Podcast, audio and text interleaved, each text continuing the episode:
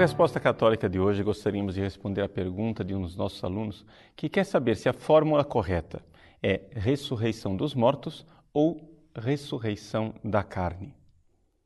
A resposta é que as duas fórmulas são corretas, porque as duas estão presentes nos símbolos da igreja, ou seja, naquelas fórmulas dogmáticas dos credos que a igreja utiliza tanto na liturgia como na catequese. Se você for ver o catecismo da Igreja Católica, você irá encontrar que no credo apostólico nós temos a fórmula ressurreição da carne. Já naquele credo mais comprido, niceno-constantinopolitano, nós temos uma outra fórmula, a ressurreição dos mortos. Dito isto, que as duas fórmulas são equivalentes, é importante, porém, recordar uma coisa: que quando nós professamos o símbolo apostólico que diz a ressurreição da carne, algumas pessoas, especialmente teólogos modernos, tendem a traduzir por um termo é, mais fácil para as pessoas de hoje em dia. Ou seja, preferem colocar a ressurreição do corpo ou a ressurreição dos mortos. No entanto, a igreja insiste que no credo apostólico haja esta tradução de ressurreição da carne. Foi uma resposta dada pela própria congregação da doutrina da fé, então dirigida pelo cardeal Josef Ratzinger, no dia 14 de dezembro de 1983. A Congregação para a Doutrina da Fé notou que em alguns missais no mundo se traduzia diferentemente esta expressão do símbolo apostólico, ressurreição da carne. E então a Congregação para a Doutrina da Fé, em sintonia com o Santo Padre, pediu que as conferências episcopais, então todas, começassem a traduzir literalmente ressurreição da carne e não por coisas semelhantes como ressurreição dos corpos ou ressurreição dos mortos. Você veja, por exemplo, que na tradução inglesa do missal havia resurrection of the body. Body é corpo e não carne. Na tradução alemã havia Auferstehung der Toten, é ressurreição dos mortos, e também assim em espanhol, la resurrección de los muertos. Graças a Deus, o português, pelo menos dessa vez, nós fizemos a coisa correta. Continuamos com a tradução ressurreição da carne.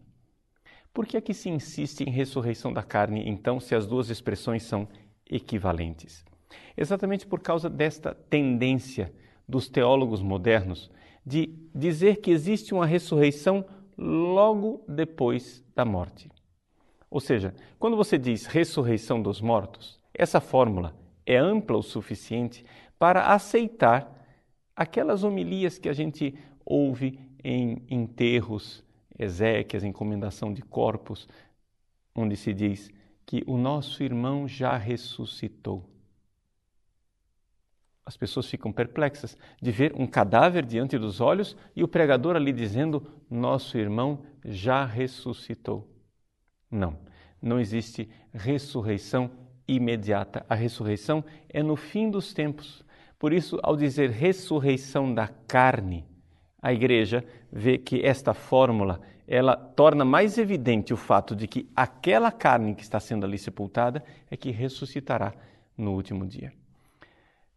Para tentar responder a estas dificuldades que surgiram a partir da posição de alguns teólogos modernos, especialmente por parte de teólogos protestantes como Pannenberg e Companhia Limitada, a Congregação para a Doutrina da Fé já há algum tempo tem se empenhado dando alguns documentos para esclarecer a reflexão teológica.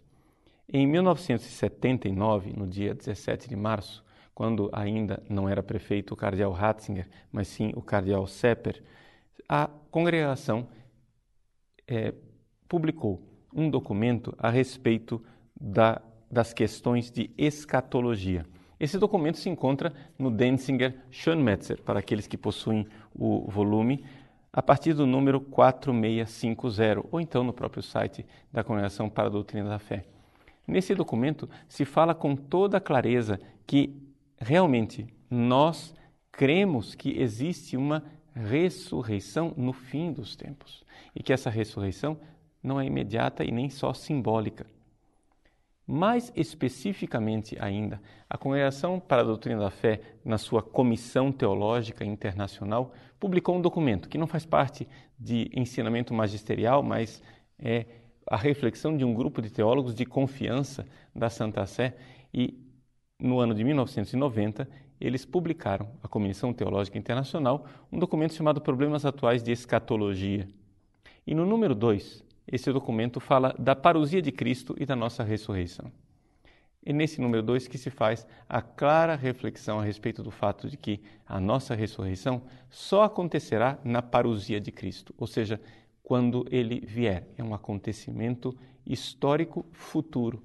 Portanto, não tem cabimento falarmos de ressurreição imediata dos mortos. Aliás, a Igreja faz questão de afirmar que a ressurreição de Nossa Senhora, que nós chamamos de Assunção da Virgem Maria, é algo de único.